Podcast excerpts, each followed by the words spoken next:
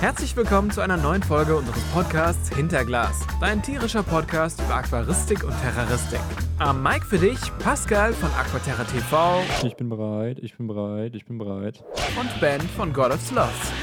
Hallo aus dem quasi schon fast Sahara-mäßig gefühlten Norden. Möchtest du auch Teil der nächsten Folge sein? Hinterlass uns einfach einen Sprachkommentar mit deiner Frage. Link in der Podcast-Beschreibung.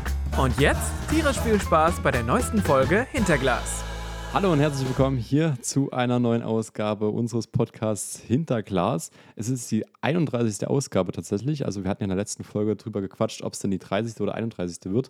Die letzte Folge war dementsprechend die 30. und das ist jetzt hier die 31. Guten Morgen, Bent. Schön, dass du mit dabei bist. Ja, und wir sind heute nicht alleine. Genau. Wir haben einen Gast dabei. Wir haben uns wieder unseren Tobi von äh, AquaOwner mit zur Seite genommen. Hi Tobi. Guten Tag, Servus. Schön, dass du auch wieder dir die Zeit genommen hast, bei uns hier im Podcast vorbeizuschauen und mit uns ein bisschen zu quatschen jetzt hier. Ähm, ja, wie geht's dir? Och ja, ganz gut. Ich meine, wie ihr schon sagt, äh, reichlich warm im Moment. Bei uns geht es tatsächlich jetzt heute. Heute ist der erste Tag, wo es wieder ein bisschen kühler ist. Aber ähm, das hat schon wieder dafür gesorgt, dass sämtliche Lüfter über allen Aquarien fleißig am Pusten sind. Hast du mal Also du bist immer noch dabei. Ja, nee, erzähl du, Ben. Nee. Also du bist immer noch dabei, deine Aquarien mit Lüftern zu kühlen und nicht wie andere Leute die ganzen Räumlichkeiten runterzukühlen.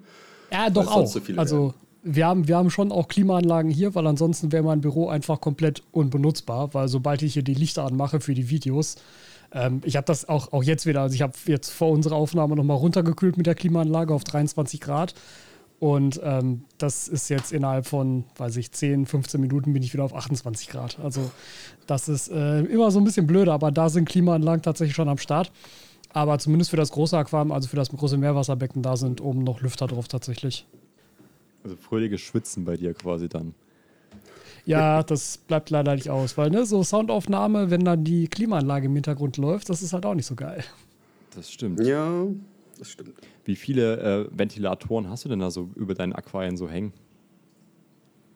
Ähm, tatsächlich, also wie gesagt, über dem, über dem Nios, über dem großen Meerwasserbecken, da hängt einer von den großen neuen JBL, also diese, diese walzenförmigen Dinger, weil man den so wegschwenken kann. Das ist ganz praktisch tatsächlich. Der reicht auch. Also da ist so meine Grenztemperatur bei 7, ähm, 27,5 und ähm, das ist kein Thema. Da kommt er auch gut drunter die ganze Zeit. Und über dem kleinen Meerwasserbecken hängt dann noch so ein separater Mini-Lüfter, dieser, dieser A-Fan, den ich eigentlich ganz gerne benutze, weil er schön schmal ist. Und alles andere ist dann tatsächlich über die Klimaanlage geregelt. Okay, perfekt. Und wie geht es dir sonst so im Sommer? Wir haben jetzt ja in den letzten Folgen viel über unsere Sommererlebnisse gequatscht, ein bisschen über Urlaub und so. Wie ist es da bei dir dieses Jahr? Oh, Sommererlebnisse. Also Sommererlebnisse gab es bisher noch nicht so richtig viel. Also ich nutze tatsächlich, ich meine, ich sehe es ja auch bei anderen, wo dann immer gesagt wird, ja, wir machen erstmal Sommerpause und, und wir machen dann irgendwie neue Videos im September oder so. Das mache ich nie, weil ich mir immer denke, wenn alle anderen Sommerpause machen, ist ja perfekt, dann habe ich noch weniger Konkurrenz für meine Videos. Also das habe ich bisher nie gemacht tatsächlich. Urlaub steht noch an. Ähm, ich verrate aber nicht wann und wohin. Das ist so ein bisschen unser, Oh. unser, unser, also, also einerseits, weil es Videos geben wird und andererseits auch, weil wir da so ein bisschen paranoid sind, ehrlich gesagt.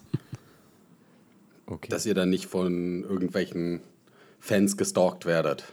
Ja, das halt, ne, also, dass Ja. wenn wir jetzt im Urlaub sind, ich halt keine Stories beispielsweise mache, wo halt zu sehen ist, dass ich jetzt gerade nicht zu Hause bin. Also, wenn es Stories von sowas zu sehen gibt, die sind dann immer zeitverzögert, wenn wir schon wieder da sind. ah, der Fuchs quasi. Der hat's. Ja, aber ist doch cool. Wenn man sich dann so das reinplant, dass das dann so strukturiert ist. Ja, ich versuche ja auch immer, dass das halt keinerlei Auswirkungen auf meinen Kanal oder jetzt tatsächlich auch hauptsächlich auf den Online-Shop hat. Also ich habe natürlich dann einen Laptop dabei und kann von unterwegs auch Bestellungen abarbeiten und so. Aber auch mit den Videos, die werden dann halt so alle vorgeplant, dass halt auch in der Zeit, wo wir nicht da sind, ganz regulär Videos kommen, sodass man das von außen noch nicht bemerkt. Da gehört schon einiges an ähm, Planung dann dazu. Also ich merke das halt bei mir jetzt gerade so im Sommer ist man halt dann doch irgendwie, zumindest mir geht es so in so einem Sommerloch drin. Äh, da sieht es halt mit Videos gerade ein bisschen mau aus, aber du ziehst ja wirklich durch. Ja, ich versuche zumindest, ja. Also wie gesagt, ich finde halt, wenn, wenn andere da so ein bisschen nachlassen, ist das besser für mich. Ja, mich hat es auch so ein bisschen in, die, in den Sommermodus verschlagen gehabt. Ich war ja da auch sehr untätig in den letzten Wochen. Aber wenn es jetzt endlich wieder ein bisschen kühler wird, verspreche ich da auch wieder mehr zu liefern. Ähm, wobei da auch mal die, die Frage an euch ist, äh, man hat ja immer so eine Phase, wo man sagt, ach, muss, muss ich jetzt heute irgendwas machen? Also, mir geht es manchmal so. Ähm, wie kommt ihr da raus? Pascal. Ja, ich würde einfach mal unseren Gast anfangen lassen. Tobi, erzähl mal. Also sozusagen, wenn man jetzt irgendwie Motivationslücken hat, so Genau. morgens, ja, ja, ist natürlich, das ist halt so ein bisschen das Ding, wenn du halt wirklich Vollzeit selbstständig bist. Ich weiß gar nicht, wie ist denn das bei euch? Se- Seid ihr nicht, oder? Nee. Ich bin, Okay. bin hauptberuflich als äh, Programmierer tätig und der ganze Rest ist nur nebenbei. Ja, also ich glaube, dass wenn man selbst irgendwie Motivationsprobleme hat, dann sollte man eh nicht selbstständig sein. Und wenn man selbstständig ist, sollte man idealerweise wissen, dass man keine Motivationsprobleme hat. Weil es also, es, das, das ist einfach, ansonsten ist das halt, wäre das, glaube ich, super, super hart. Also ich muss zugeben, dass ich mittlerweile tatsächlich länger schlafe als noch vor ein, zwei Jahren. Also es gibt, glaube ich, wenig Tage, an denen ich mal vor 9 Uhr aufstehe. Aber ähm, dafür ne, sitzt man dann halt abends hier immer noch hier um 10, 11, 12 Uhr und macht irgendwie noch was. Aber ja, im, im Moment ist es, glaube ich, tatsächlich wieder, ich ähm, habe jetzt so seit einem halben, dreiviertel Jahr wieder angefangen mit regelmäßig Laufen gehen. Und das ist tatsächlich so ein Ding, was ich dann immer vorziehe, wenn ich gerade zu was anderem keinen Bock habe. Meistens hilft mir das dann so ein bisschen da rauskommen. Wenn ich dann erst eine Runde laufen gehe, wo ich vielleicht eigentlich den Plan hatte, okay, machst du morgen oder machst du heute Abend oder so. Und dann ziehe ich das so ein bisschen vor, weil dann kriegt man währenddessen eigentlich auch ganz gut den Kopf frei und kann oder, oder kann währenddessen halt gut darüber nachdenken, was jetzt in welcher Reihenfolge als nächstes anliegt. Und das wäre eigentlich so für mich im Moment das, was am ehesten da so reinkommen würde. Aber ich muss auch ehrlich sagen, so blöd das als Antwort klingt, aber ich habe das höchst selten. Also wenn das so drei, vier Mal im Jahr vorkommt, dann ist das viel. Das äh, beneide ich tatsächlich. Also bei mir ist es tatsächlich so, dass das manchmal dann doch so Tage sind, wo man einfach mal dann ruhig ist, gerade dadurch, dass ich ja auch noch als DJ unterwegs bin und wenn dann das Wochenende doch mal so stressiger war oder man dann halt bis um fünf Ja, okay, oder sowas gut. durchgemacht hat, dann ist das natürlich dann so, dass man da halt eher weniger Lust hat und gerade jetzt im Sommer, wenn man dann halt noch viele andere Projekte nebenbei laufen hat. Ähm, Ja. Klar, Studium ist jetzt halt gerade Pause, aber trotzdem ist das natürlich mit der Motivation dann immer so eine Sache. Und das ist eigentlich auch ganz gut, wenn man dann Leute hat, die quasi einen immer wieder dann sagen, komm, mach mal weiter hier, muss ja was werden. Ja, das auf jeden Fall. Ich kann mir auch vorstellen, dass das bei mir viel damit zu tun hat, dass meine Tätigkeit halt so super abwechslungsreich ist. Also, ich sag mal, wenn ich jetzt irgendeinen Tag keine Lust darauf habe, meine Buchhaltung fertig zu machen oder keine Lust darauf habe, ein neues Video aufzunehmen, dann setze ich mich hin und überlege mir ein neues Design für eine Produktverpackung oder sowas. Oder überlege mir, wie man den, den Bestellprozess optimieren könnte. Also es gibt da su super viele Tätigkeitsfelder. Und da ist eigentlich immer irgendwas dabei, was ich dann gerade ganz gut finde. Ja, und das macht es ja auch aus quasi dann. Deswegen ist man ja in dem Ja. Bereich dann selbstständig. Ja. Genau, aber ansonsten ähm, ist es ja soweit ganz gut. Was ja bei dir wahrscheinlich auch noch so ein bisschen auf dem Tisch liegt, äh, ist dann das Ganze, ihr, ihr kennt es, wenn ihr uns im Podcast hört, das Wettbewerbsthema. Das wird ja wahrscheinlich auch in der nächsten Zeit dann wieder aufkommen und da dich mit Arbeit quasi versehen und da die Langeweile, ähm, die ohnehin nicht da ist, aber falls sie mal kommt, dann trotzdem gut füllen. Ja, das stimmt. Also, wenn du jetzt so ein bisschen natürlich auf die, auf die Aquas Gaming Championship anspielen willst, ähm, da sind wir dann natürlich im Oktober wieder mit am Start mit dem Teilnahmezeitraum. Ist tatsächlich so wie jedes Jahr, wie ich das auch jedes Jahr erzählt habe, dass wir bisher noch quasi nichts dafür überlegt haben und noch nicht überlegt haben, ob wir irgendwas ändern wollen oder so, weil wir da immer extrem spät dran sind. Weil da dann so dieses Problem, ich meine, das kennen also ihr und wir ja jetzt auch so zusammen, so bis man dann halt Termine hat und dann müssen sie doch nochmal verschoben werden und ne, dann kommt immer irgendwie noch was Neues dazu. Äh, so ist das halt bei Thomas und mir auch die ganze Zeit. Aber wir haben das ja eigentlich letztes Jahr relativ gut etabliert, dass auch der Zeitraum jetzt festgelegt wurde letztes Jahr und ähm, da ändert sich jetzt erst, auch erstmal nichts dran. Die Website ist fertig, von daher ist das tatsächlich das, was letztes Jahr am meisten Arbeit gekostet hat, ist dieses Jahr halt ähm, schon fertig. Da müssen wir nicht mehr großartig was machen. Da fehlen dann bloß noch Aber die Sponsoren quasi und das Jahr muss getauscht werden. Ja, genau. Also klar, wir müssen überlegen, machen wir mit den Gewinnen irgendwas anderes? Wollen wir da noch irgendwas ergänzen? Ähm, müssen noch irgendwelche Texte überarbeitet werden oder so? Aber das ist ja relativ schnell gemacht. Wenn man da einmal drüber gesprochen hat, dann kann man das ja in einem Nachmittag erledigen. Äh, tatsächlich ist dann so, dass das, was am längsten Arbeit kostet, dabei ist dann wieder nach dem, äh, nach dem Einsendezeitraum das Ganze halt auswerten tatsächlich. Das dauert echt erstaunlich lange. Mhm. Das kann ich mir sehr gut vorstellen, vor allen Dingen, weil das dann auch immer ähm, ich weiß nicht, ich glaube, ähm, Thomas hatte das irgendwann mal erzählt, dass man dann so sagt, okay, gut, das finde ich jetzt ziemlich geil und dann kommt man so mehr in die anderen und dann muss man immer wieder nochmal durch die ganzen Bilder durchgehen, ne? Ja, ja, ja. ja. Also das, das Problem ist ja, wenn man jetzt so, weiß ich, 10, 20 Bilder vor sich hätte, könnte man ja da noch so Geschichten machen. Man blendet sich halt alle auf ein großes Display ein und kann halt direkt vergleichen. Mhm. Aber das sind ja halt, wir hatten ja jetzt zuletzt waren es glaube ich 180 oder irgendwie 190 oder so. Und die geht man dann nacheinander durch und zumindest bei, bei mir ist es so, ich mache das so, ich ähm, scroll die erstmal so komplett für mich, ohne dass ich irgendetwas beurteile, nur einmal durch, um alle schon mal gesehen zu haben. Mhm. Und meistens läuft das darauf hinaus, dass man halt zwei, drei, vier sich eh schon im Kopf behält, wo man denkt, so, oh, die sind, die sind außergewöhnlich in irgendeiner Form. Entweder außergewöhnlich gut oder tatsächlich auch außergewöhnlich schlecht. Ähm, und da kann man dann meistens so nach dieser ersten Runde so ein bisschen drumrum arbeiten, wenn man weiß, okay, mhm. eins von diesen vier, fünf ist sehr wahrscheinlich mein Platz eins. Und dann macht man dafür die Bewertung einmal fertig und kann sich dann halt daran orientieren, wie man dann sozusagen alle anderen daran orientiert einordnet. Aber es stimmt schon. Also dann sieht man halt manche Sachen halt vielleicht auch erst auf den zweiten oder auf den dritten mhm. Blick und bemerkt dann, oh, das ist aber doch, also qualitativ ein eigentlich noch viel besseres Becken, wirkt auf den ersten Blick vielleicht nicht so super dramatisch, aber Pflanzengesundheit und Layout und sowas ist, ist, super, super perfekt. Und eigentlich hätte das tatsächlich noch ein, zwei Punkte mehr verdient als mein ursprünglich angedachter Platz 1. Und dann fängt man natürlich an, Sachen halt so ein bisschen ähm, gegeneinander weiter zu vergleichen. Und das dauert halt einfach ewig. Also so diese erste Runde, das geht dann immer noch, aber dieses Hin- und Hergespringe, dann markiert man sich einzelne Sachen, damit man sie wiederfindet, dann muss man das mit anderen Dingen vergleichen, dann hat man es nicht markiert gehabt, muss nochmal alle durchgucken, bis man es wieder wiederfindet. Also das ist schon, wir brauchen da eigentlich echt immer so, ja, so zwei volle Arbeitstage im Sinne von so sechs bis acht Stunden hängen wir da dran, bis diese ganzen Sachen einmal durchgearbeitet sind. Das ist schon eine ganz schöne Zeit. Ist es dann bei euch. Und dann natürlich. Achso, ja, nee, erzähl weiter. Ja, ähm, und, und, und dann natürlich halt auch noch die Geschichte, dann hat man es bewertet, schön und gut. Aber dann müssen noch die entsprechenden Tabellen halt aufbereitet werden. Dann muss eine anonymisierte Tabelle aufbereitet werden, die ja dann auch auf die Website kommt.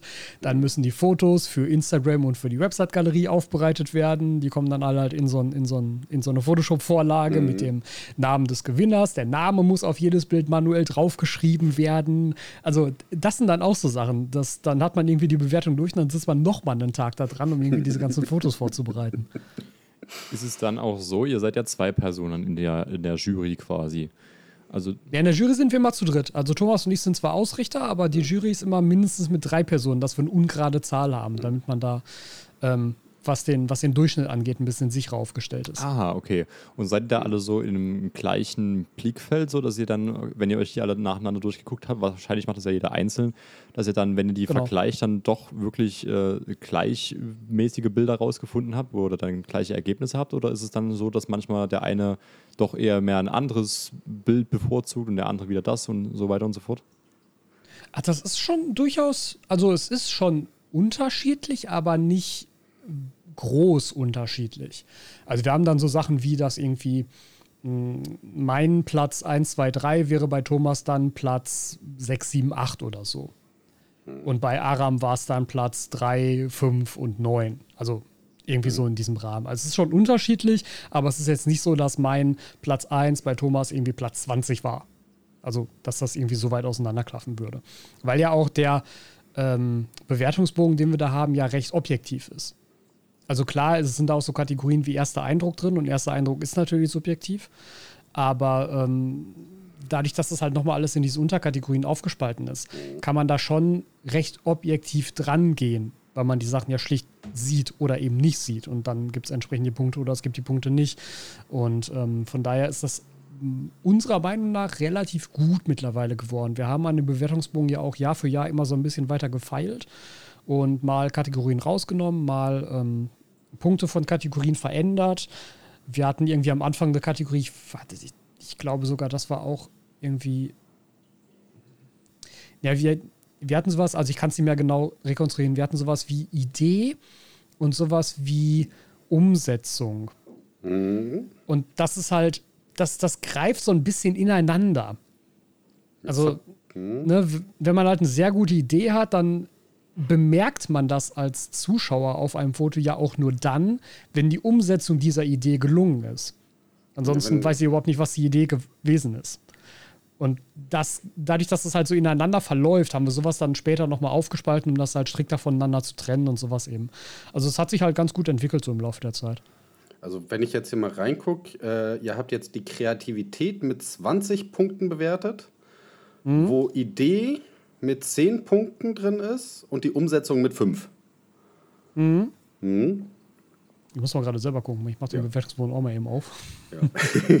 Aber ich ah, ja, Dames, genau. Ja. ja. Und ich finde es auch äh, sehr schön äh, eigentlich, dass dieser erste Eindruck ähm, 25 von 100 Punkten mit reingibt. Also quasi ein Viertel der Punkte kann man halt durch einen guten Ersteindruck machen. Ja, vor allem, ähm, ja. also das ist uns aus, aus zwei Gründen wichtig. Einerseits sind wir alle der Meinung, dass halt ein Aquascape immer, oder was das immer, aber dass ein, dass ein tolles Aquascape auch immer einen gewissen Wow-Effekt mit sich bringt. Ja. So, du kommst in den Raum rein, weißt nicht, was da drin ist, dann steht da ein richtig gutes Aquascape drin und du bist halt sofort begeistert. Also, ich kann mir nicht vorstellen, wie es anderen Leuten anders gehen sollte. Ne, so, mhm. wenn da halt irgendwie so, so ein uraltes Gesellschaftsaquarium, schwach beleuchtet, völlig veralkt drin steht. Das beachtet man vielleicht nicht so sehr, aber wenn da halt so ein klares, sehr vitales Scape steht, was einem so entgegenleuchtet, dann ist das, glaube ich, ein Eyecatcher für wirklich jeden, der so einen Raum betreten würde. Und der zweite Punkt ist halt, dass der erste Eindruck ja auch ganz viele weitere Kategorien sozusagen beinhaltet, und deshalb halt auch die Möglichkeit bietet, da selber noch so ein bisschen dran zu feilen. Also der erste Eindruck auf einem Foto, und nichts anderes haben wir ja, kann ja auch nur dann besonders gut sein, wenn das Foto gut ist. Mhm. Ne? Und das läuft ja dann sozusagen da rein. Und da kann man dann halt auch für sich selber, wenn man weiß, dass der Ersteindruck, und das ist ja öffentlich einsehbar, das ist ja auch mhm. Sinn der Sache. Wenn man weiß, dass der Ersteindruck wichtig ist, kann man halt auch für sich selber relativ schnell rauskriegen, okay, dann sollte ich vielleicht mir doch noch mal ein bisschen mehr Mühe mit dem Foto geben, weil was anderes sehen wir nicht.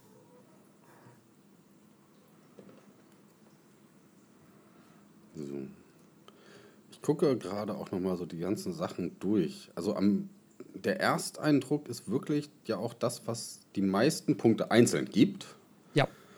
Ähm, danach ist die Harmonie.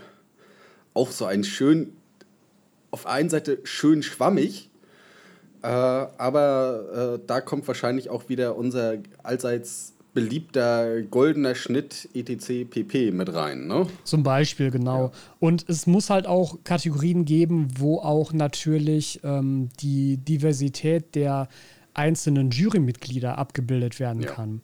Weil natürlich ist es so, dass ähm, Thomas als jemand, der halt tagtäglich extrem viel mit Fischen zu tun hat, dass der beispielsweise eher auf ein Bild reagieren würde, bei dem ein toller Schwarm irgendwelcher Fische besonders toll steht. Mhm. Und für mich wäre das halt etwas, wo ich denke, ja, ja, ist gut, aber ey, da vorne diese Pflanze, mega seltene Pflanze, super Zustand, das würde mir halt eher auffallen. Ja. Und sowas fließt da natürlich dann auch so ein bisschen rein, ne? dass man da halt auch äh, dadurch eben auch so eine Variabilität von den Jurymitgliedern hat und deshalb eben auch wichtig, eine ungerade Anzahl und den Mittelwert zu bilden. damit man das halt auch dann wieder zusammenbringen kann auf etwas, was auch dann am Ende ja eine objektive Bewertung erlaubt.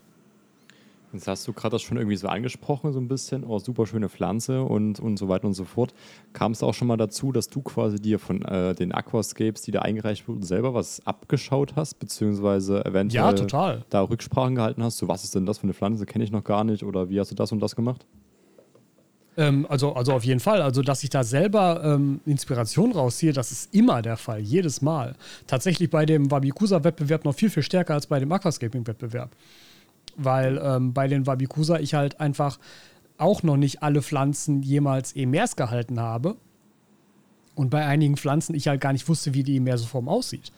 Und dann siehst du da halt diese Bälle und denkst so, Alter, was ist das denn da drauf? Das hast du ja noch nie gesehen. Und dann wird das halt, und dann kannst du das ja so ein bisschen recherchieren, im Zweifelsfall auch so ein bisschen ausschneiden und mit Google ähm, Rückwärtsbildersuche und solche Geschichten dann arbeiten. Das geht schon. Ähm, und da habe ich zum Beispiel ganz, ganz viele Inspirationen rausgezogen aus dem allerersten, aus der ersten Runde des Wabikusa-Wettbewerbs. Da war nämlich halt die Massilea Hirsuta das erste Mal mhm. mit drauf. Und zum dem, zu dem Zeitpunkt hatte ich sie selber auch noch nicht im Mers. Und da halt zu sehen, wie hoch die werden kann und wie eins, also wie diese einzelnen Stängel da so als, als solitär schon fast rausgucken können, war mir total neu und war halt eine Optik, die ich noch nie vorher gesehen habe. Und das ist dann natürlich auch so ein Punkt, der da äh, schon Eindruck macht, auf jeden Fall. Und das ist dann auch immer etwas für mich, wo ich denke, ey, das machst du beim nächsten Mal auch. Und hast du jetzt nochmal irgendwelche Tipps äh, vielleicht für, für Zuhörer und sowas, wenn man jetzt Bock hat, zum Beispiel, wenn der Band jetzt Bock hat, äh, dieses Jahr bei euch da mitzumachen und sein Bild einzureichen, was gibt es da so für, für Geheimsachen, die du vielleicht äh, verraten könntest, was so, also ist Belichtung zum Beispiel wichtig oder worauf kann man da besonders achten? Ja, ich wollte gerade sagen, geheim ist da ja nichts dran, aber ich muss halt auch sagen, Foto, Leute, Foto, Ge gebt euch Mühe für dieses blöde Foto, ja, weil es ist nun mal der einzige Eindruck, den wir haben. Wir, wir, wir sehen nichts anderes. Wir sehen nur dieses eine Foto. Und dann kann es nicht sein, und das macht mich selber sauer, wenn ich sowas sehe, ernsthaft, dann kann es nicht sein, dass Leute da halt einfach so von schräg oben mit dem Handy quer draufknipsen, unten liegt noch irgendwie die Socke, die man da vergessen hat auf dem Boden und keine Ahnung was. Also alles schon gesehen, das denke ich mir nicht aus, das habe ich alles mhm. schon gesehen in ernsthaften Einsendungen, wo ich jetzt mal denke, ey, so wenig Mühe in dieses Foto zu stecken, ist fast schon frech. Also das, das, das kann ich wirklich nicht verstehen, weil die Leute oder ihr als Teilnehmer wollt doch auch, dass wir uns Mühe mit dieser Bewertung geben. Dann gebt euch bitte auch Mühe mit diesem Eindruck, den ihr durch das Foto erzeugt, ganz ehrlich. Und das ist ja auch nicht, also wir haben ja extra dafür dann auch seit ähm, 2018 schon Videos auf unseren beiden Kanälen drauf.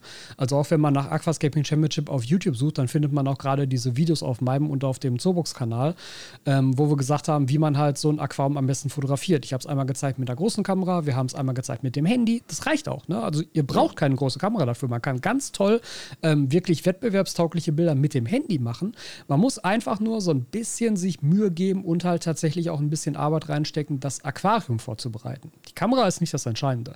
Ihr müsst halt das Aquarium ein bisschen vorbereiten. Also uns ist zum Beispiel wichtig, Technik raus. Keine sichtbare Technik. Und das ist ja auch sowas. Das ist in Sekunden gemacht. Das braucht ja noch nicht mal Minuten. Das ist in Sekunden gemacht. Und dann siehst du halt immer wieder Bilder, wo einfach die komplette Technik noch drin ist.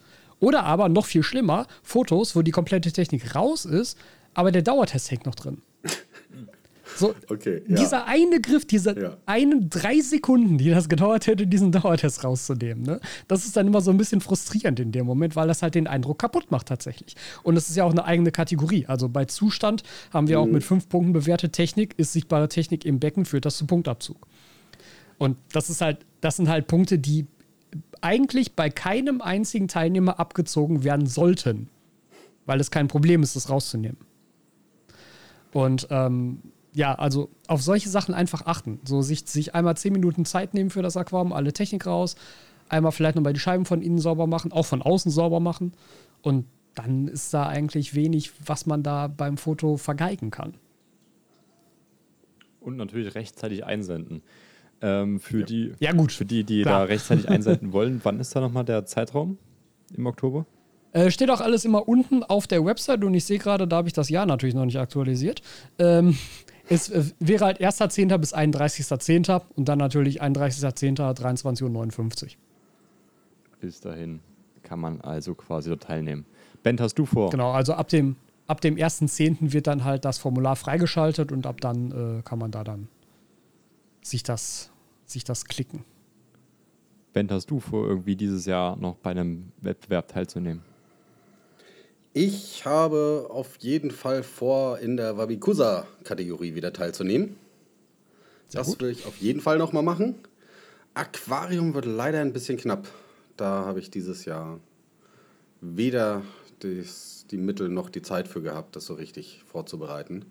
Und ich möchte halt nicht irgendwie ein äh, Becken einreichen, dem man ansieht, hey, das wurde gestern frisch bepflanzt. Ja, das wäre ja beispielsweise etwas, was dann auch bei, ähm, ja, bei Harmonie und auch bei Vitalität und Trimmung der Pflanzen natürlich ein bisschen äh, auffallen würde. Ja. Aber in der Wabikusa-Kategorie, da habe ich genügend stehen dieses Jahr an hübschen Sachen. Da werde ich auf jeden Fall was für haben. Sehr gut, dann sind wir gespannt. Tobi, hattest du denn Nicht ganz so klein Jahr, wie beim letzten Mal. Äh, letztes Jahr gab es, glaube ich, dort diesen Bewe Wettbewerb mit den äh, Nutella-Gläsern. Hast du davon was gehört gehabt? Da hat ja auch Ben teilgenommen. Ja. Uh, echt war das als Wettbewerb? Ich habe das nur so als einzelne Bilder mitbekommen. Ich wusste nicht, dass das ein Wettbewerb war. Das war ein kleiner Community-Wettbewerb. Okay. Ja. Ich hatte das nur mal mitbekommen, dass irgendwann, das ist aber jetzt aber auch schon ein paar Jahre her, dass die Escapers Lounge einen Wettbewerb mit den Mini-Complete-Tanks gemacht hat. Mhm. Das war, genau. Da gab es auch in dem Jahr die Wurstglas-Challenge. Ja, okay. ja, wo, es dann mit, das mit dem Wurstglas gab und äh, das letzte waren die Nutella-Gläser von der äh, Senior Tank Challenge, ist der Account, der dahinter war. Okay. Ja. Die man dann als Terras und Aquas hatte, wo auch sehr viele schöne Sachen mit bei waren. Glaube ich. Also ich meine, ähm, das ist ja etwas, was, was man auch oder was ich auch ganz viel aus der Fotografie kenne. Ähm, so habe ich das früher tatsächlich auch mit meinen Workshop-Teilnehmern bei meinen Foto-Workshops gemacht. In dem Moment, wo du halt eingeschränkt wirst, fördert das einfach Kreativität. Das ist so. Das ist eine ganz, ganz klassische Übungsform. Und ich habe es damals immer so gemacht, dass wir halt bestimmte Motive, ähm, wo du normalerweise, also ich habe ja hauptsächlich Architektur-Workshops gegeben. Und die meisten Gebäude fotografierst du halt sehr weitwinklig, um einerseits natürlich das ganze Gebäude abbilden zu können und um andererseits halt auch ähm, die Linienführung besser beeinflussen zu können. Und dann haben wir halt so Geschichten gemacht, wie halt ähm, ein sehr markantes Gebäude, wo eigentlich alle schon bereit waren, okay, Stativ, Weitwinkel, Langzeitbelichtung, jetzt volles Programm. Und da war dann halt die Aufgabe so, ne, das machen wir jetzt mal mit dem längsten Teleobjektiv, was ihr so dabei habt. und dann hast du halt Leute dabei, die haben ihren ganzen Rucksack und dann holen die halt so 600 Millimeter raus. Ne? Und dann denken die im ersten Moment so, ja scheiße, was soll ich denn damit jetzt machen? So. Aber dann sieht man erstmal Details an so einem Gebäude. Und dann sieht man erstmal irgendwelche Ecken an so einem Gebäude, die man halt von unten gar nicht wahrgenommen hat durch seinen Weitwinkel. Und da kommen tolle Bilder bei raus. Und so sehe ich das halt selber auch immer, gerade, wie gesagt, mit der Wabikusa-Kategorie. Ich finde die für mich persönlich echt auch fast spannender als die Aquarium-Kategorie, weil wir ja auch beim Wabikusa sehr einschränkend sind, was unsere Vorgaben angeht, weil wir wollen ja nur einen ganz klassischen Wabikusa-Ball sehen. Keine bepflanzte Schale, keine Terrabase, kein sonst irgendwie was, sondern wirklich den Ball. Und das halt absichtlich, weil was da zum Teil rauskommt, wo was Leute da ähm, draus machen, was da für Ideen einfließen, ist halt total cool. Ja, ich finde das auch ganz cool. Und was ich auch mal gemacht hatte, äh, als ich in der Scapers Lounge zu Besuch war, denn ähm, ganze Scapes kennt man ja auch, wenn man die verfolgt. Und dann haben wir einfach mal, oder dann habe ich die einfach mal aus so, so ganz nah Makrobilder von gemacht, aus diversen Perspektiven. Und äh, dann haben wir geraten, welches Becken ist das jetzt? Ne? Einfach Auch mal schön. zu versuchen herauszufinden, ob man dieses Riesenbecken von 300 Litern auch mal mit einem Detail einfangen kann. Ne? Ja, Das fand ich auch ein, eine schöne Herausforderung. Und so ist es ja so ein bisschen, das ist ja das, was für mich damals, äh, Damals ist jetzt vielleicht ein bisschen weit hergeholt, aber was, was für mich so dieses Biotop-Aquarium war. Ja. Ne, also irgendwie halt nur so drei, vier Pflanzen überhaupt zur Verfügung. Die Fische sind Priorität. Wasserwerte konkret darauf anpassen. Das heißt, du hast noch viel weniger Auswahl, was dann irgendwie Pflanzen und so angeht. Das war halt auch, ja, da habe ich halt auch gelernt, was es das heißt, sich da einzuschränken und dann aber auch gleichzeitig für mich gesagt, so, das möchte ich für mich persönlich in diesem Hobby nicht haben. Mhm. Und dann ja eben auch gesagt, so, na, das machst du wahrscheinlich nicht nochmal. Mhm. Aber es mal gemacht zu haben, ist, glaube ich, sehr lehrreich für, für jeden. Das stimmt. Ja, das. Was vielleicht auch, auch, sehr lehrreich sein kann, ist, ich, ich, muss jetzt hier mal kurz, weil wir machen hier immer so ja. halbe Stunde jetzt die Folgen und äh, der Tobi wird uns noch in der nächsten Folge dann quasi da bereiten. Aber wir haben natürlich noch äh, eine Kategorie vergessen hier bei uns, ne? Bent, oh. erzähl mal, was haben wir denn vergessen?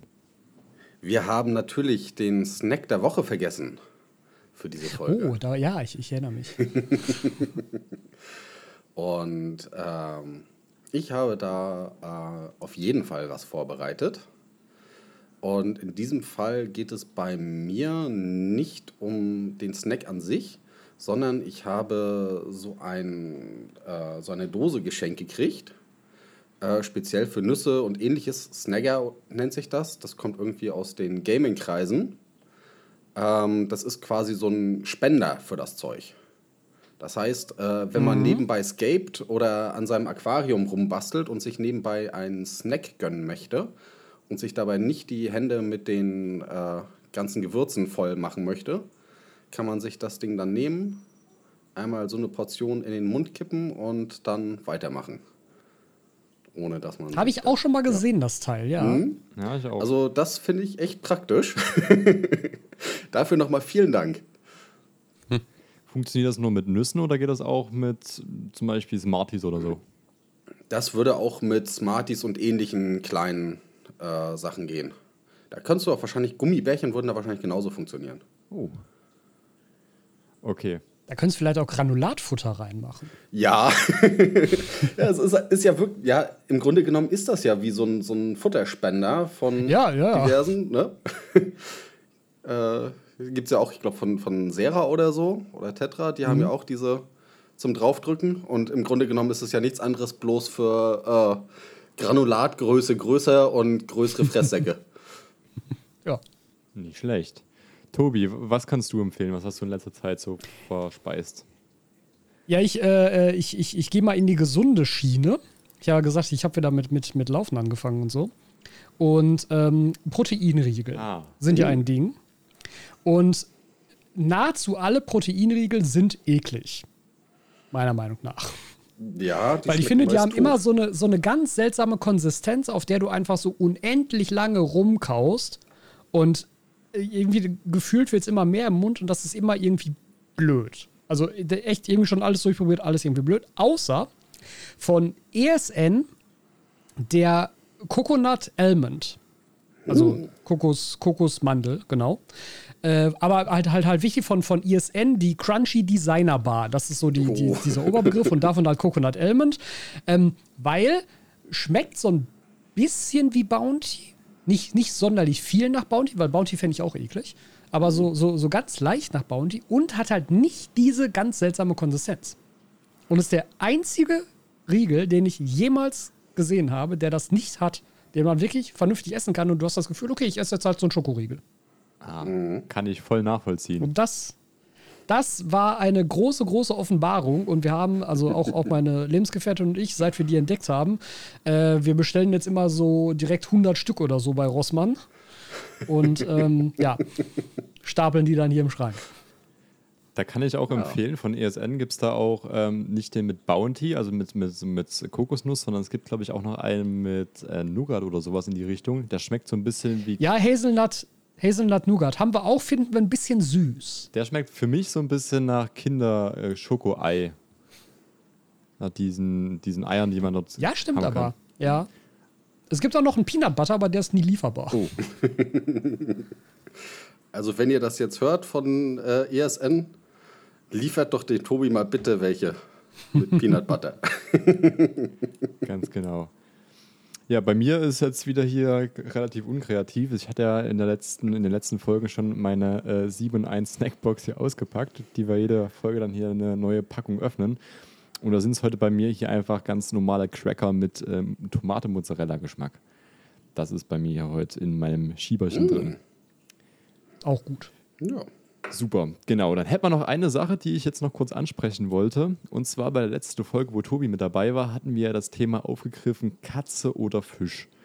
So, und das wollten wir eigentlich in der nächsten Folge klären. Jetzt sehe ich aber leider, leider ist die Zeit ja schon recht vorangeschnitten.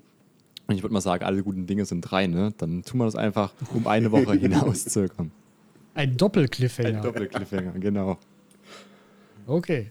So machen wir das. In diesem Sinne bedanken wir uns natürlich bei euch fürs äh, freundliche Zuhören und hören uns dann quasi in einer Woche wieder. Super. Bis dann. Bis dahin. Auch nochmal danke an dich, Tobi, und ja, eine schöne Woche. Sehr gerne. Ciao, ciao. Das war's für diese Woche.